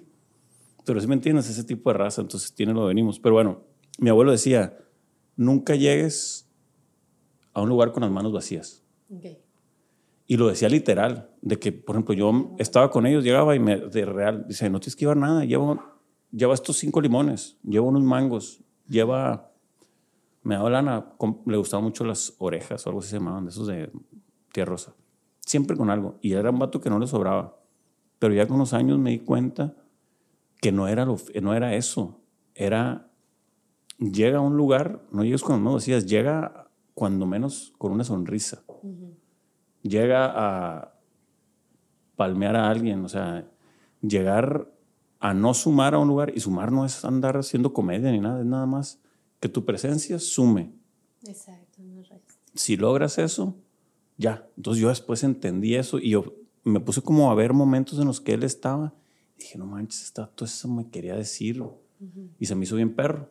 Entonces, eh, parte de eso de sembrar y todo lo correlaciono porque ya cuando digo momentos, y no es que estés en un madre, pero cada vez que pasa algo digo, bestia, o llego a un lugar y, o sea, qué bonitos aretes, no, no, no te estoy, no, no, todos lo pensamos, pero no lo decimos porque creemos que. Entonces, algo positivo, agradable, pequeñito, estás llevando algo a la mesa. Es mucho mejor que la analogía de llegar a un lugar y no, nada más llegar a comer y no dar tú de tu parte. Es parte como de la equidad o algo. Totalmente, o sea, y a veces pensamos, ¿no? Que queremos como llevarnos algo que nos beneficia, cuando también cuestionarnos qué, qué aportamos, qué damos. Fíjate, ahorita que, que platicas de eso, me había quedado pendiente de platicarte cómo funciona o cómo opera sí, el botánico. jardín. Lo relaciono mucho porque para mí otro de los grandes aprendizajes que valoro mucho de mi trabajo es ver cómo el, eh, el tiempo que le dedicamos a las cosas a veces pudiera parecer así como que es obligación o es parte de, pero de verdad yo admiro mucho a las personas que le han dedicado mucho tiempo a este proyecto en la medida de sus posibilidades, pero el recurso del tiempo me parece así mega valioso y más para algo tan desprendido de tu ser que sea algo para el resto de las personas o para compartir con las personas. Fíjate, el terreno que conforma el jardín botánico y el parque ecológico le pertenece al gobierno del estado. Okay por mucho tiempo se valoró qué iba a pasar con ese terreno, si se convertía en un área en donde estuviera el Palacio de Gobierno, el Congreso, etcétera, si pudiera, incluso hasta hay un plano de los ochentas, que eran 42 lotificaciones, es decir, iban a ser casas para 42 familias. Y después el gobernador de aquel entonces eh, le inspiró que un ciudadano le propuso, ¿y por qué no hacemos ahí un parque y un jardín? Este, y se tomó la decisión eh, unos días antes de salir de su eh, etapa administrativa. Y a mí me parece que no sé cómo lo pensó, me, me hubiera encantado entrevistarlo, lamentablemente ya falleció, pero me parece la decisión más acertada y digo gracias por hacerlo porque, porque yo te aseguro que hoy se benefician más de 42 familias y y tiene un impacto increíble en nuestra ciudad, incluso posiciona nuestra ciudad. Claro. El, la Sociedad Botánica y Zoológica de Sinaloa nace 10 años después eh, de que se fundó el Jardín Botánico y nace con este afán de apoyar a la persona, Carlos Murillo de Prat, que fue el, el, precursor, el fundador del jardín. Eh, ¿Cómo te ayudamos? Básicamente llegaron y eh, formalizaron un poco más, eh, dándole la certeza jurídica que se necesita, la relación con el gobierno y la gestión de los fondos, que a veces, a mí a veces me dicen, ah, ustedes son los que administran el jardín botánico. Y yo siempre digo, administramos, pero también lo operamos y también gestionamos los fondos que se necesitan. Claro. Este organismo de la sociedad civil lo que hace es eh, buscar las maneras para que el jardín siempre esté en el óptimo eh, o en la mejor calidad posible, ¿no? Tiene una mejora continua, tiene inversiones, pero el, si yo te platicara cómo se hacen los recursos económicos, eh, el 5% eh, se aporta de inversiones públicas, es decir, que vienen del gobierno del estado o del ayuntamiento, pero el 95% viene de la sociedad civil. Es decir, si yo te dividiría en un pastelito, ese 95% se compone de todos los tipos de filantropía, desde aquellos generosos que hacen donativos hasta aquellos que hacen, que son igual de generosos, donativos con su acceso por 20 pesos. Es decir, una, un organismo de la sociedad civil tiene permitido recibir donativos, pero también tener cuotas de recuperación. Y las cuotas de recuperación para nosotros son desde hacer un servicio de paisajismo hasta pagar la entrada del Jardín Botánico Culiacán. ¿no? Entonces, eh, a mí me gusta mucho el platicar que este 95% es porque la sociedad civil tiene un gran sentido de pertenencia con estos lugares y los cuida y no quiere decir que esté haciendo algo mal el gobierno, sino el gobierno tiene tantas cosas que atender, hay tantas necesidades en una ciudad que creo que lo mejor que podemos hacer es hacer equipo. Claro. Entonces, a lo mejor en diferentes proporciones, que el ideal sería que hubiera más aportaciones o que hubiera un trabajo en equipo mejor, clarísimo. Pero a mí me parece que una fórmula que funciona es trabajar en equipo, gobierno y sociedad civil. Claro, totalmente. Hombre, fregoncísimo. Para que se den una idea, el jardín botánico, para que vean que no es un parque, ¿no? Son 10 hectáreas, ¿no? Sí. Son 10 hectáreas. Este, es un lugar enorme con... ¿Cuántas obras tenemos 25 piezas de arte contemporáneo. Hay más de 1500 especies de plantas que las puedes conocer a través de 17 colecciones botánicas y tenemos más de 250 especies de aves que si tienes suerte cuando lo visites vas a poder ser testigo de, de esto que les platico que lo visitan muchas aves. Sí, increíble, la neta. Los que lo vean aquí en Culiacán, y porque hay gente que aún no conoce, la verdad, vale la pena. A mí me ha tocado estar en, algunas ciudades y países de fuera que he visitado jardines, y la neta, estamos al super mega nivel del internacional con la calidad de obras y todo lo que hay. Está impresionante. Y con este rollo que dijimos de cómo te hace sentir muy bien, les conviene, neta. Así es. Fíjate que te comparto, en algún momento fue una discusión el qué nombre debería de tener el jardín botánico. Eh, muchos jardines botánicos tienen nombre para reconocer a ciertos científicos o a fundadores o a personas, etc. Y en algún momento nosotros nos cuestionábamos de que, qué nombres debería de tener, si Carlos Murillo de Prague o el de algún científico, etcétera. Y en la discusión, eh, nuestro patronato siempre platicaba de, de, la oportunidad de que fuera Culiacán. Y, yo al principio, te comparto, no lo comprendía. yo, ¿pero por qué Culiacán? Si todos los jardines botánicos tienen que llamarse de estas maneras.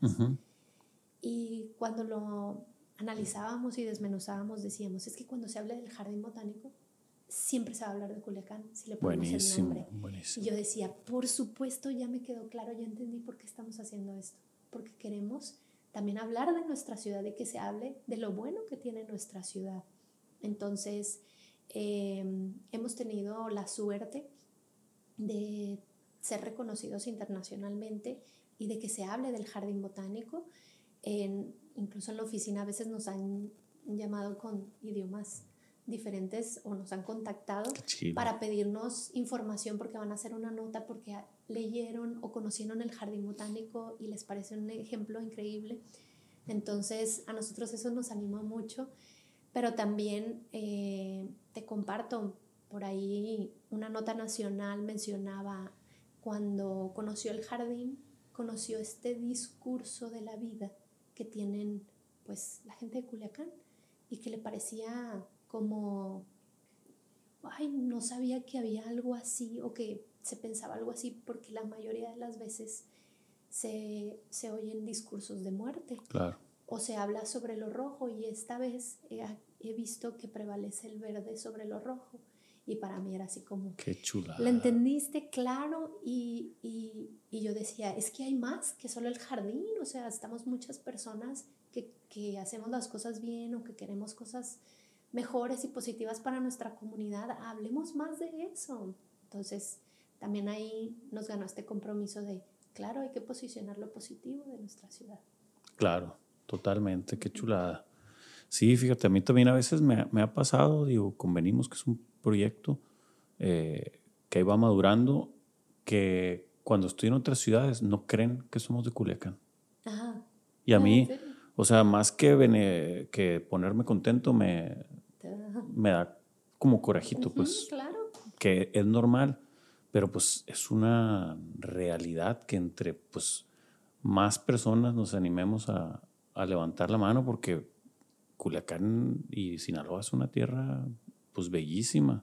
Yo por ahí leí una vez y escribí un, como un ensayo sobre, ya es que no, no, necesariamente por nosotros, pero la personalidad sinaloense es famosa en todo el mundo. O sea, está esta una parte de mucha vagancia o violencia, etcétera, la, que no está bonita, pero la mayoría hay mucha alegría, mucha amistad, eh, la forma de hablar, las mujeres bellísimas, todo lo que hay. Y hablaba mucho sobre, que fue basado en algo que leí, que la energía de la tierra le transmite mucho a la personalidad del ser humano. El otro día hablando con, en, el podcast con Melissa Orozco, estuvo buenísimo ese capítulo, si puedes verlo. es que me diste, es una maestra. Eh, habla sobre este tema de las bacterias, cómo las bacterias, ya es que habla cómo ubican geográficamente y te dan las defensas correctas. Entonces, creo que esa parte de la personalidad sinaloense, además de la rica comida que tenemos y todo esto, gran parte es el botánico y la vegetación que nos dieron en esta zona. Somos bendecidos que tenemos, o sea, playa, la mejor comida, los mejores mariscos, personalidades. Entonces creo que en esta parte tal vez un poco idealista de limpiar el nombre de las manchitas ahí que tiene Culiacán, sobra, sobra qué decir. Exactamente, por supuesto, y qué, y mostrar, ¿no? Este, Porque yo creo que existe, siempre ha existido, y lamentablemente el ser humano, creo que un mecanismo que hacemos es cuando surge algo malo, de repente, pues lo somos parte de incrementarlo, ¿no? Sí. Y a veces te lo digo porque cuando hemos visto noticias positivas, vemos que no impactan igual o que nos, no crecen igual. ¿Y por qué no? O sea, este, si, si es algo muy bueno para todos, este, creo que el enfoque a lo mejor no nos ayuda, pero pues bueno. Fíjate que ahorita pues, con este proyecto del medio de comunicación y podcast, he visto algunos cursitos como pues se trata de que más gente vea esto para que mi, mi, intención que en un futuro esto sea negocio, esta parte de lo del medio de comunicación pues va a suceder pero para poderte hacerte más popular o viralizar, como dicen, dentro de las estrategias es la nota amarilla en el titular. Ya. Entonces, por eso muchas veces, fíjate cómo TikTok y todos esos lados, de repente hasta ni es lo que te, ponen el vato que se tiró del edificio y ni siquiera es para que lo veas. Entonces, hasta, aquí te dicen, hey, métele nota, pues. Y hasta el, el, mismo tutoriales de YouTube no te dicen que hables algo negativo. Pero este tema del morbo y el strange curious, le dicen en, los gringos, es, tiende, tendemos a hacer hacia eso. Entonces yo no he querido caer en esto en los clips y todo. Yo pongo lo que es, pero te quedas, a ver, este va todo al lado los, porque puso la magia negra existe y nomás dijo magia negra la persona y ya entonces, digo, hay que aprender de eso, cómo nuestras cosas, que a lo mejor, digo, no me comparo la magnitud del jardín botánico, pero creo que hay que aprenderle a las formas de comunicar y viralizar estas cosas que a veces nosotros, por ser honestos, tendemos a ser muy frontales y como lo conocemos desde adentro, damos de sobreentendido que la gente entiende lo que se está diciendo. Entonces, eh, ahí como un ejercicio de comunicación creo que estaría empezar a ver con el botánico cómo meterlo a un lenguaje dentro de los lineamientos y los valores que tiene para que se popularice. En eso estoy yo ahorita con el podcast, aprender cómo irse metiendo. Y igual, pues limpiar casi todos los podcasts que están en Culiacán. Hay, hay proyectos que admiro bien fregones, pero la gran mayoría, los más famosos, pues solamente pues hablan del tema. claro. Entonces también es una forma como de que no está nada mal, perfecto, y ojalá ahí me siente que con mucha gente que, bueno, que puede discutir eso, pero se trata de equilibrar, que no sea tendencioso, porque vemos todo tipo de pensamientos. Sí, totalmente. Y es válido discutirlo, ¿no? Claro. Pero, sí, sucede mucho. Oye, Bárbara, ¿tienes algún recuerdo de morrilla? Así el primero que se te venga de chiquita. Algo, una historia. Pues mira, eh, yo creo que, fíjate, nosotros cuando éramos niños, mi mamá tenía, nosotros le decíamos el rancho, pero este era un terreno en el Limón de los Ramos y pasábamos el fin de semana ahí.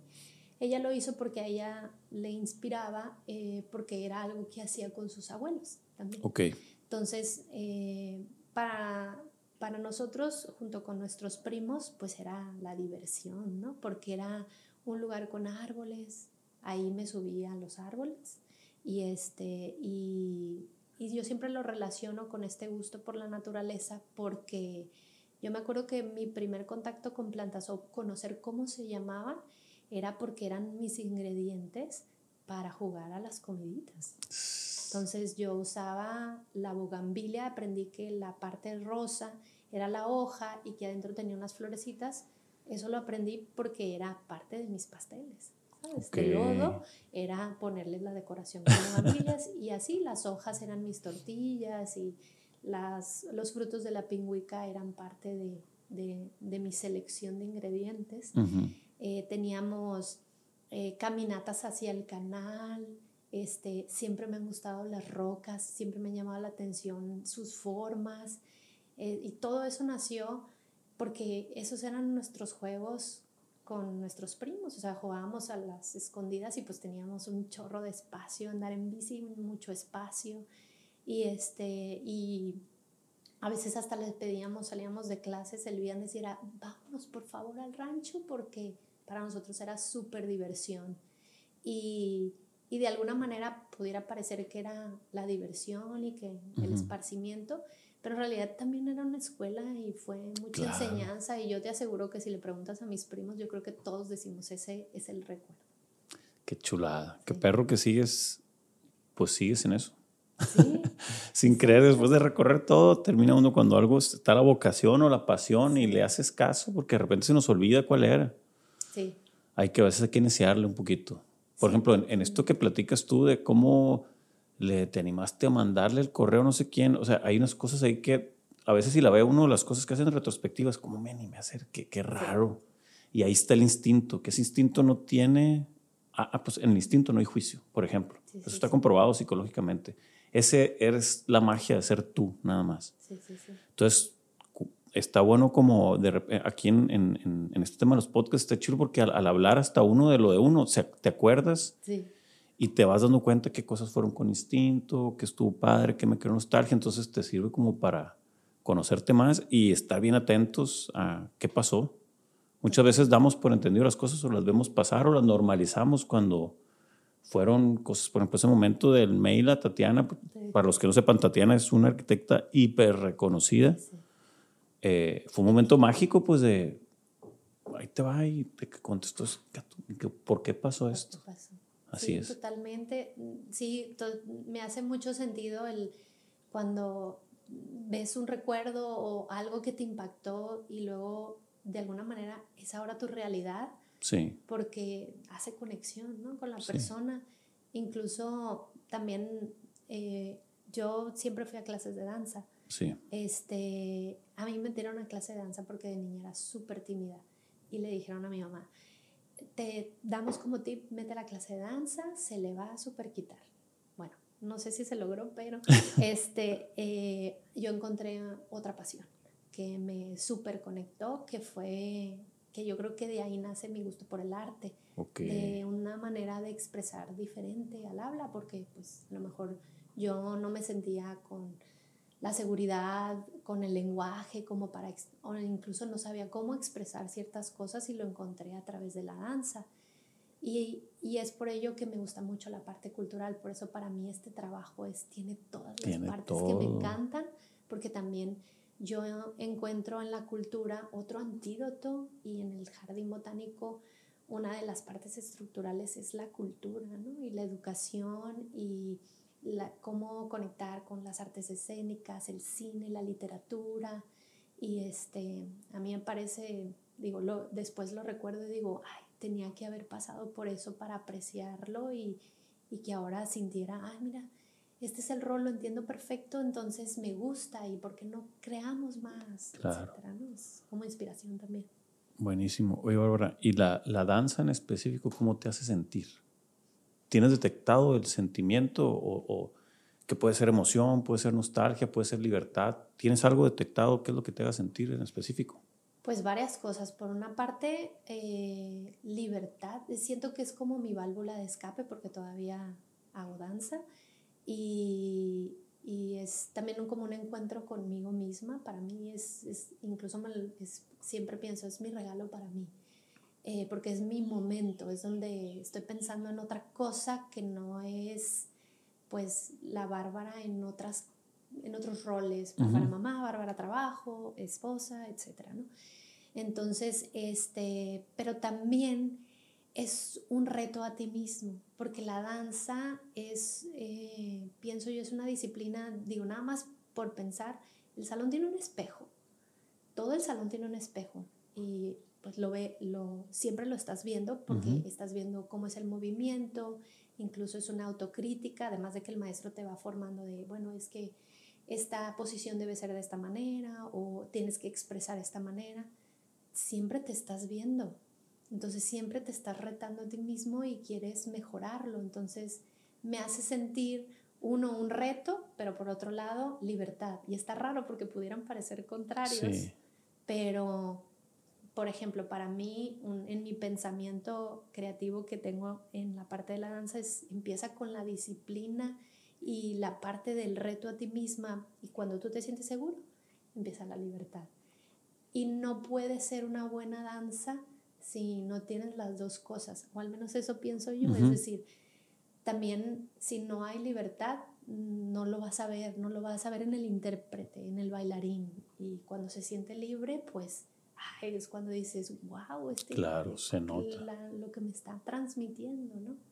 Sí, a mí siempre me ha dado mucho la atención de la danza, digo, dentro de todos los artes, es esa forma de comunicar porque estás, o sea, no hablas, no estás tocando, un, o sea, tu instrumento es tu cuerpo y una danza, digo, acompañado de la música que conlleva, te puede ver a un bailarín, te puede hacer llorar, te puede comunicar. O sea, de hecho, si nos vamos a las bellas artes, o sea, es que el cine fue el último que se agregó en, en, los tipos de arte, es, pues es una imitación también del baile.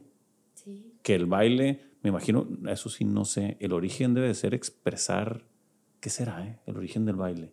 ¿Es pues fiesta? ¿Es...? Creo que, que incluso eh, en, en, algún documental veía que el origen de la danza es desde que existe el ser humano y que lo hacía como un momento como de, celebración. De celebración.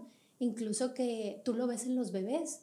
Los bebés bailan primero que caminar. Sí. Entonces es, es, así como que decían, todos bailamos, eh, la danza la tenemos todos, ¿no? Y es un momento de celebración, exacto. Y después ya se convirtió ya como en una técnica, en, una bella arte, etcétera pero sí, todos bailamos. Oye, ¿y de alguna forma lo has relacionado con las plantas, el baile? ¿En algún tripsillo pensando, observando donde digas los movimientos, algo? Desde que está relacionado con esto, ¿no? Por supuesto, es algo que pienso mucho. Todo el tiempo, me imagino. Todos los días, este, a lo mejor no lo expreso mucho, mira, ahorita que me, que me lo platicas este, o me lo preguntas. Y, pero yo uso la danza en todo. Incluso hay elementos en la danza que me parecen súper enriquecedores. Por ejemplo, en mi trabajo lo uso mucho, como el, el tema tan básico como ensayar para tu presentación final. Ok.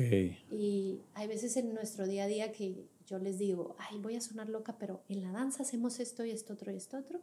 Recomiendo que lo hagamos, lo practiquemos, aunque estemos hablando de mercadotecnia, de botánica, de tal, pero es como el experimentar, ensayar para nuestra presentación final.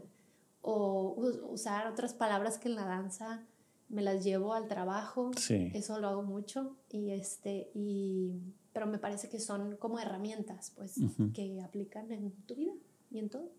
Buenísimo, ¿no? Qué fregón. Oye, Bárbara, ¿y en el tienes, cuál es tu planta favorita? ¿Tienes planta favorita o no?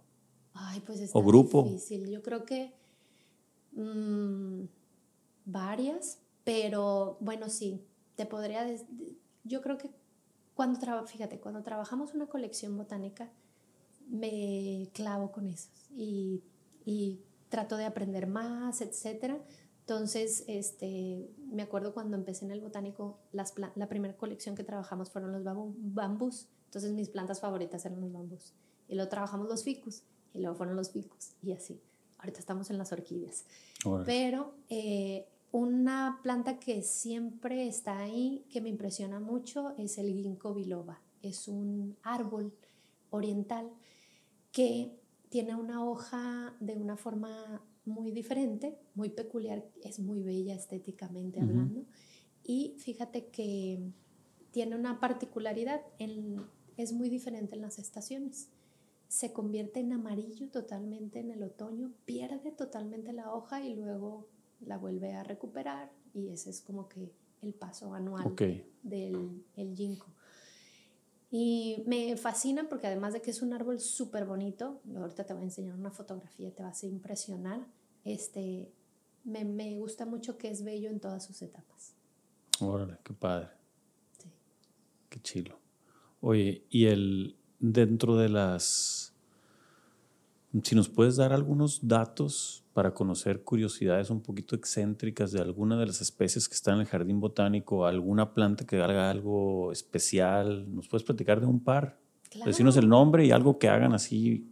Claro, claro. Por ejemplo, la victoria amazónica, que es una planta acuática que está en el estanque central mm. del jardín. Es la, es la alargada, redonda, como un plato. Sí, exacto. Es la planta acuática más grande. Vamos a poner fotos en el video para que la gente las vea. Su hoja llega a medir muchos más metros, este, creo que de dos metros, tres metros, en su hábitat natural. Es decir, así la ves en el Amazonas. Pero aquí en el Jardín Botánico nosotros nos super emocionamos porque aún aumentó a unos 70 este, el diámetro. Entonces es de que quiere decir que cada vez se está adaptando mejor. Pero esta planta está súper curiosa porque tiene un mecanismo de atracción a los polinizadores para poderse como reproducir. Es decir, comienza en blanco la flor y tiene cierta temperatura que hace que se atraiga una avispa. La avispa se mete a la flor y eso hace que se le pegue en las alitas y todo el polen y luego se va y la planta la engaña haciendo cambiar el color, es decir, la flor de blanco se va a rosa entonces la avispa piensa que es otra cosa y regresa y le tira el polen de, que traía cuando se la llevó. Entonces de alguna manera es como una especie de planta hermafrodita que se poliniza sola por ese mecanismo. A mí eso me parece alucinante. Y eso sí está maníaco. Sí. Qué fregón. Está muy padre. Hay otras plantas que, por ejemplo, hay una... Cuando tengan oportunidad de visitar el jardín botánico por la noche, en el acceso norte hay unos baños y por un lado hay una planta que se llama huele de noche. Esa planta como tal solo huele en la noche, pero es un aroma que te impregna, o sea, pasas en el pasillo y dices, ¿de dónde viene este olor? Qué rico. Pero en el día no huele para nada. Pero ese es un mecanismo también para atraer a los polinizadores y que pueda reproducirse esa planta. Pero a mí me alucinó eso de que solo en la noche se pone perfume y en la mañana no. Como está como misterioso, pues. Sí, sí, sí. Qué padre. Oye, me acuerdo yo de, en alguna de las visitas, de ahí un, es como un árbol que algo platicaban como que se veía que está en movimiento, que tiene unas raíces como que avanzan. No se mueve, ¿verdad? ¿O sí? No. Y justo te iba a mencionar ese como el tercero se llama pandanus. pandanus. O son árboles que son los pandanus el árbol que camina, le decimos. Lo que sucede es que el tronco tira, eh, hace varios brazos, su tronco, y estos están conectados con el suelo. ¿Qué hace el árbol? Es, imagínate, en el tronco le empieza a salir una raíz que pudiera parecer, pero es aérea porque está superficial, no abajo de la tierra. pues. Entonces le empieza a salir la raíz, pero siempre va buscando la tierra, porque lo que está buscando es humedad. Es decir, están en condiciones un poco más tropicales. Y de repente le sale otro brazo, entonces pareciera que tiene muchos brazos o mm. muchos pies conectados en el piso. Pero lo que sucede es que a medida que va creciendo y que al árbol le van creciendo más de estas raíces, pareciera que se está desplazando, porque las que, las que fueron las primeras se levantan porque el árbol por física se empieza a recargar en las nuevas. Entonces pareciera que el árbol estuviera caminando, por eso se le llama el árbol que camina. Sí, qué bonito, lo recordaba ahorita. Oye, Bárbara, y me, me, gustaría, yo porque soy súper fan, no te terminé de platicar ahorita dentro de lo que anda diciendo de venimos, no sé cómo fue y terminé dando con tu rel ah, sobre su filosofía, porque ya es que es un gran, sí, sí, es muy bueno para expresarse y hacer las analogías. Y decía de, decía que la luz, ya es que dice que la luz es materia. Y dice, la vida sin luz, no, es la oscuridad extingue la existencia, decía también. Entonces yo de ahí escribí algunas cosas para venimos de la luz, etcétera. A mí se me hace impresionante él. ¿Te tocó conocerlo? Sí, para mí yo creo que, ay, si me preguntaras así como que la experiencia en tu trabajo, yo creo que fue, te diría, James Turrell.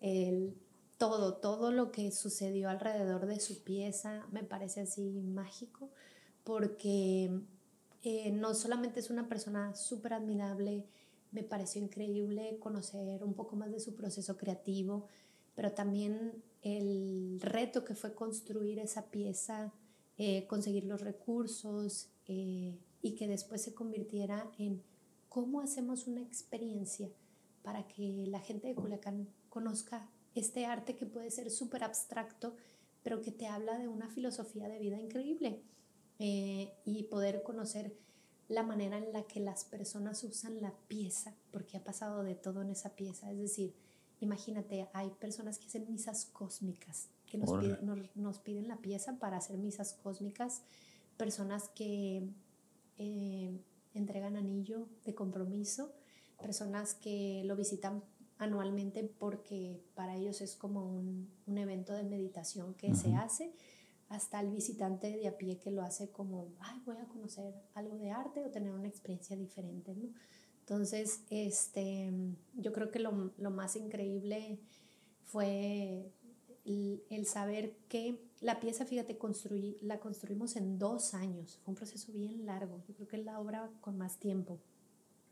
Y me acuerdo que en algún momento todo fue, primero conocer la parte de arte, padrísimo, y luego fue muy técnico, muy, muy de, ah, la obra y tal. Y yo decía, ¿y dónde está la magia? ¿Dónde está la magia? Y no puedo evitar recordar cuando James, al final, que está la, la obra construida o el edificio construido, el Sky Space, porque así se llama, eh, llega James con una maquinita que parecía como de estas tablas, eh, maquinitas que usan los DJs, parecía así, este, pero tenía unos botones, él hizo esa máquina y con un asistente. Entonces todos nos sentamos y en el atardecer y en el amanecer James, el artista, es responsable de hacer la eh, como frecuencia de qué color, en qué momento, cuánto tiempo y qué color sigue después, ¿no? Entonces imagínate estas sesiones en donde James está viendo el cielo de Culiacán, inspirado por el cielo de Culiacán, empieza a decir, hay que ponerle, ponme rojo, ahora agrégale tantito azul, ponle una de amarillo. Entonces los botones eran para, como si fuera para mí la, la paleta en donde se mezclan los colores. Estaba mezclando colores literal. Pero el, con la iluminación. Entonces termina la secuencia y, y, la secuencia se diseña, es decir, hay una secuencia para el amanecer, una para el atardecer y para las estaciones. Hay una para otoño-invierno y otra primavera-verano. Entonces, este, el software que nosotros utilizamos es un software que creó el artista para que vaya con, no sé si tú sepas, pero todos los atardeceres y amaneceres son diferentes cada día, o sea, por segundos. siempre están cambiando, ¿no? Entonces, este software se conecta a que el atardecer exactamente sucede, enciende la secuencia para nosotros verlo y hace que no se manipule por el hombre y que haya un error, por así decirlo.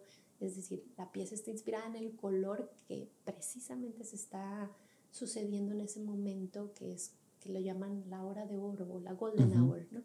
Entonces, en el atardecer en el amanecer. Entonces, a mí me pareció que eso fue como la técnica, la magia, el arte que le hacía falta a ese edificio y que hace total diferencia en la experiencia que se vive, ¿no? Haz de cuenta que le pusieron el alma al... Exacto. Y para mí así le, le puso así el ingrediente que para mí en ese momento le faltaba y pues a mí me parece que ha sido me encantaría ver la manera de cómo medir el impacto de esa pieza en la gente de Culiacán. Y yo nada más lo veo con más personas visitándolo, con las manifestaciones de arte que tenemos la suerte ahora de ver, que ya hasta ferias haya, me parece a mí increíble que, que, haya más artistas, etcétera. Entonces, eh, para mí ese es el indicador como de que, ah, mira, por ahí va. Espero que el jardín, que el turrel y que lo que estamos haciendo sea parte de ese granito de arena que le ponemos pues a nuevas generaciones y también a las viejas generaciones. Claro. Sí, no, pues totalmente, lo están, felicidades, lo están haciendo muy bien, tú y todo el equipo. Este, yo la verdad estoy bien agradecido con, pues con ese lugar. Siempre cuando viene raza de fuera, yo les, me los llevo a pegar el rol. Y si algo impresionante, ni una sola persona me ha dicho que no salga alucinado de ahí. Viendo el turrelo, ¿no? Que el turrelo es como el visualmente más experiencia, ¿no? Pero sí que Fregón es un regalazo que tenemos. Yo vivo, justo vivo enfrente del botánico y en unos depas, entonces la neta lo disfruto diario y corro, hago todo. Es mi, tengo la fortuna de que sea como mi parque. Ah, qué padre. Sí, bien padre. Este, pues yo creo que hasta aquí dejamos el capítulo ahora. Nos aventamos siempre un buen ratito. Qué fregón. No, muchas gracias por la invitación y digo, la conversación, porque no, no sé, no sé cuánto tiempo llevamos, pero lo sentí súper cortito. no, pues nos echamos casi, ¿qué? Como una hora cuarenta. Ay, mira. A gusto, ¿no? Muchísimas gracias. La verdad, un placer eh, platicar contigo. Igualmente. Conectar, tenemos mucho que no platicábamos. Tienes una energía bien padre. Seguramente se la inyectas a las plantas y ellas a ti también. Entonces, qué chilo a todos los que nos vieron. Este, visiten el sitio web, el Instagram de Jardín Botánico Culiacán está, ¿verdad? Sí. Jardín Botánico Culiacán. Se van a llevar una grata experiencia los de Culiacán. Visítenlo más, recomiéndenlo. Es el pulmón de la ciudad, es el hogar de un chorro de especies, de convivencia familiar. Ya hablamos mucho sobre este rollo de la naturaleza, nos une, nos libera, nos enseña y pues todo está por acá. ¿Alguna red social que quieras mandar a la audiencia o algo? Pues todo lo pueden conocer eh, a través de nuestro Facebook como Jardín Botánico Culiacán o nuestra cuenta de Instagram. Ahí no solamente eh, compartimos contenidos del conocimiento que tiene un jardín botánico, sino también eh, toda nuestra programación que tiene diversos servicios, no solamente educativos, sino también culturales, que pueden disfrutar en familia, en pareja, en individual. Buenísimo. Pues muchas gracias, Bárbara. Un placer verte y a ver cuándo armamos una segunda parte para irnos a temas un poquito más turbios. No turbios, pero más profundos todavía. Ahorita fue como un panorama general y pues bien agradable. De verdad, gracias. Nos vemos pronto y pues felicidades por todo lo que hacen. Y al Jardín Botánico y a toda la sociedad, consejo, todos los que están involucrados porque hacen maravillas y hay muchos actos de fe a futuro de cosas que ni ellos ni ustedes van a llegar a ver están apostando a la generación, a la ciudad y a limpiar y a dejar el nombre de Sinaloa y de la naturaleza en alto. Así es. Sale. Pues muchas gracias, nos vemos pronto, gracias a todos los que lo vieron y pues ánimo, gracias. gracias. Perrísimo. No, muchas gracias, lo disfruté.